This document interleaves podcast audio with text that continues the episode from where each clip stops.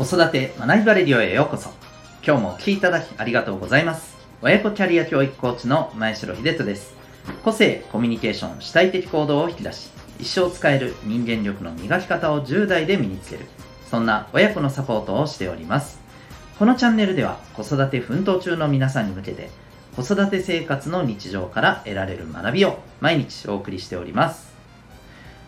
本日は第662回でございます、諦めるでは見えない景色というテーマでお送りしていきたいと思います。またこの放送では本と挑戦のヒーロー希望戦士ダクシオンのヒーローズラボシンを応援しております。はいということで今日はですね、えー、諦めるということについてちょっと考えていきたいなと思います。と最近まあ別に最近なわけでもないんですけれど、えー諦めることが大事っていう表現よく聞きませんか？うん。あの、まあ、これってえつまりこうでなければならないっていうことにね無理に挑戦するよりも諦めるからえ新しい道が開かれるっていうねことだと思うんですよね。うん、であの僕は決してこれがあのダメだとは全然思いませんしむしろあの本当にそうすることで、え道が開けて、えー、そこでねなんか可能性をつかんで、えビジネスで成功したみたいな方もいっぱいいらっしゃるのでそれは本当あの実際そうなんだろうなと思うんですよね。ただ、まあ、結構ねそれで成功してる方がやっぱり諦めることがこう大切なんだよっていうことを、まあ、鵜呑みにするのはどうなんだろうなっていうふうにちょっと思うんですよね。うん、なんでかというとというのがまあ今日のあの話のね本題になるんですけど、まあ、タイトルでね本当にあの伝えてるようにですね諦めるではやっぱり見えないこう展開というかね、うん、そこでは味わえないものっていうのがあると思うんですよね。うんでこれまあどういうことなのっていうとその諦めるっていうのもそもそもまずですね、えー、本当に諦める場面なのかってまず思うんですよね。これ。はい。あの本当にやれることを全部やってうん。それで、まあ、諦めるべき手放すべきっていうところにいるのか、はい、例えば自分自身の仕事の目標とかですねキャリアの目標とか。でお子さんで言うと勉強とか部活とか、まあ、自分が挑戦してるもの、うん、取り組んでるものに対して何かねゴールを決めて挑戦しててでそれを諦めようと思ったのって本当にそれ諦めるべきところなんだろうかっていうのは正直あると思うんですよね。うんやっぱりこれは自分自身との対話が必要でしょうしえもちろんそれだけで見えない部分も特にお子さんの場合あるでしょうからそれはやっぱり周りでね見守ってる大人たちのまあ助言っていうのも必要だと思うんですけれどもいずれにしてもなんかあまあこんなもんだよな。そろそろ諦め時だなっていうふうになんかやれることもやってないで、えー、さっさとあの諦めることが大事って言うしな。とよし次に行こうみたいにしてるのは僕すっごくもったいないと思いますし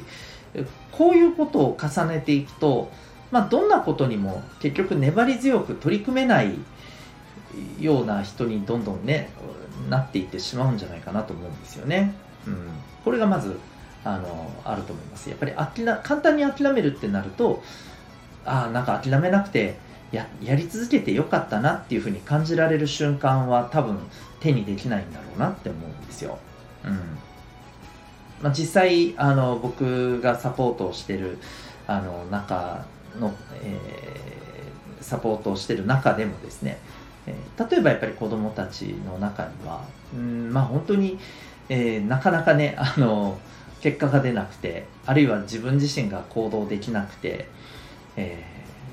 ー、こうもうやっぱりなんかやるのは難しいのかなってやっぱり思う瞬間って何度も何度もあるんですよ。うんね、本当は自分やりたくないのかなとかですね。でもやっぱりそこで、いや、そうじゃないよねっていうことで立ち止まって、えー、向き合っていくことによってですね、こう、やっぱり、ある瞬間からやっぱりね、こう状況がねそれまで停滞していた状況が変わってきて、えー、こうね成長がこうそこから本当にねあの目に見えるようなあの暗いですね目覚ましい変化があってでやっぱりこうねあのやり続けてよかったなって思える結果を迎えられることもやっぱりあったんですよね。うんまあの僕が見てきたので言うと、まあ、本当に勉強もそうですしあとはあの部活でのね、まあ、あの自分自身個人のねこの、まあ、取り組んでることっていうのもそうでしたけどやっぱりあるんですよね。だからうんやっぱりこれはあの諦めるっていうのが大事だっていうのをこうなんか簡単にねあの飲み込んでほしくないなっていうのがありますね。であともう一つはですねそもそもこう挑戦するやり続けること自体が楽しみだっていう人もいると思うんですよね。これ少し前にあの目的がねえっ、ー、と目えー、目的が手段になることって必ずしもあのいけないことではないんじゃないのっていう話をさせていただいたんですけどもあの挑戦する取り組み取り組んでいくこと自体がこう楽しいと、うん、こういうのはやっぱりあると思うんですよね。それこそあの山登りなんか僕そうだと思うんですよ。山登りがとても好きな方って。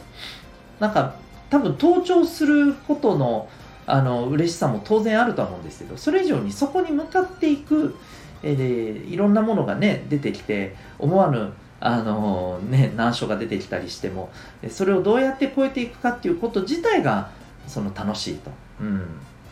でね、時には回り道をしないといけなかったりここからのルートを、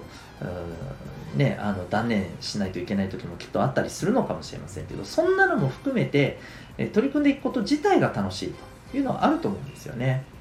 うんまあ、今あの話しててちょっと思ったのが僕が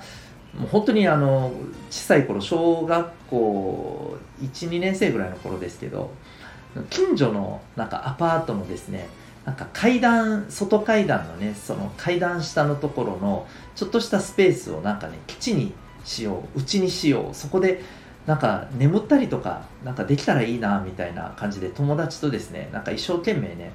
そこのスペースになんかこうこういろんなものを持ってきて、なんか秘密基地隠れ家みたいにしようってやったことがあるんですよね。結局できなかったんですけどなんか段ボールで最初やったりあるいはもう本当に打ち捨てられてるような板を持ってきて自分らでギコギコって切って こう形を揃えてねなんか壁にしてやってみたりとか。でそこにねじゃあ寝寝るんだったらじゃあ敷くものないといけんよね。って言ってまたなんかあのうちからゴザを持ってきたりとか。でダメって言われて、えー、しょうがないから段ボール持ってきたりとか。なんかでもそんなのいろいろやってること自体がすっごい楽しかったんですよね。あれもなんかあのー、そういうふうにそこに取り組んでること自体がね、まあ、多分目的だったんじゃないかなって思うんですよね。うん、だこういうことがあのやっぱりこうその人にとってエネルギーになってるのであれば諦めるっていうのはそれ自体をやっぱり奪うことであってなんかもういやもうできないんだから諦めた方がいいんじゃないってなんか安易にねそうさせちゃうのはやっぱり違う気がするんですよね。うん。まあそんな困難も含めてですねどうもやっぱりこの諦める手放すことが大事だっていうのは、えーまあ、ケースバイケース、まあ、全部がそうですけれどどこでじゃあその本当にそうすべき瞬間が来るのかっていうところは慎重に考えた方がいいんじゃないかなと思うんですよね。簡単に諦めるとやっぱりこう見えたはずの景色がね結局見えないままね、えー、残念なことになってしまうっていうこともいっぱいあるんじゃないかと、はい、思いますあくまでですね僕はやっぱりこうその人との対話を大事にしながらですね挑戦するっていうことをですね、可能な限りやっぱり応援していくような、まあそんなね、親子サポートを大事にしていきたいななんて思ったりしております。ということで、えー、ぜひ皆さんですね、あの、子育てだったり、え、職場でのことだったりですね、えー、何かしらヒントになりましたら幸いでございます。今日は諦めるでは見えない景色というテーマでお送りいたしました。最後にお知らせでございます。えっ、ー、と、ほう、まあ、今日のあの話で、まあ、諦める、うん、手放すっていうところがありましたけど。ちょっとこれとは違うんですけど、まあ、どんどんどんどん新しいものをやること自体がですね、えー、生きがいだっていう人もねいると思うんですよね。例えばそのうんこういう方は僕の知り合いでもいらっしゃるんですけど例えば新しいビジネスを起こしてでもうある程度それがね回り始めた瞬間にあもういいやっていうことでもう誰かにそのそのビジネスはさっさとね渡してえ自分はまたもうゼロから何か違うものをやり始めるみたいなそういう方がいらっしゃったりするんですよね。うん、あのこれも一種のねやっぱりこうその人の持ってる特性だと思うんですよね。あのとにかく新しいことに挑戦する0から1を作るのがあのとにかくやりたいことなんだみたいなね方もいらっしゃると思います。でやっぱり人それぞれですね。持っている特性を自然に生かしていく生き方って、とても楽ですし、えまたあのとても楽しいと充実していると、え自分らしく生きるっていうことにねつながるんじゃないかと思います。そのためにもですね生まれ持った特性を知ることってやっぱり大事だと思うんですよね。でもっと言うとあの子供の頃にですねまあ、自分自身の持っている特性、えー、もうあのそれこそ天から与えられた強みっていうものを知っているとですねまあ、基本的にこれを軸にして、えー、自分の人生、えーまあ、仕事や生き方、ね、全てですけども、えー、こういったことをねあの10代のうちからですね、えーまあ、そのビジョンを描きながら動けると思うんですよね。はいえー、そんなですね、あのー、自分自身の特性を知る方法、これがなんとですね、指紋でできます。え、何それ？占い？怪しいけどと思った方いらっしゃるかもしれませんが、え、これはあの占いではありません、まあ、僕実際問題占い大好きなんですけど結構当たってるんですけどね。はい、えー、ですけど、まあ、それはさておき、え、これは占いではありません、え科学的なですねノートの、はいあの関係性というものをですね、え、きちんと研究結果のところで、え、出しているそれをメソッドとして、え、こう作ったものがこの指紋の分析指紋ナビというものでございます、えご自身のそしてお子さんの生まれ持った脳の特性を知り、えまあ、自分自身そしてお子さんのですね、まあ、いわば取扱説明書をですね、え手に入れたいと思いませんか、えー指紋ナビに興味がある方はですねえウェブサイトへのリンクを概要欄に貼ってますのでご覧になってみてください。全国どこからオンラインでも受講可能でございます。それでは最後までお聴きいただきありがとうございました。また次回の放送でお会いいたしましょう。学び大きい一日を